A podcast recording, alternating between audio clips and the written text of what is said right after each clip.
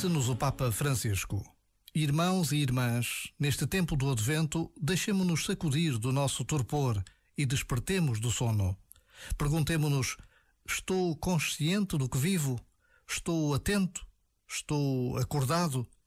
Procuro reconhecer a presença de Deus nas situações cotidianas? Ou estou distraído e um pouco esmagado pelas coisas?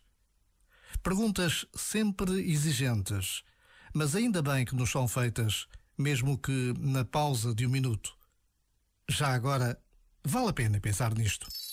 Este momento está disponível em podcast no site e na app.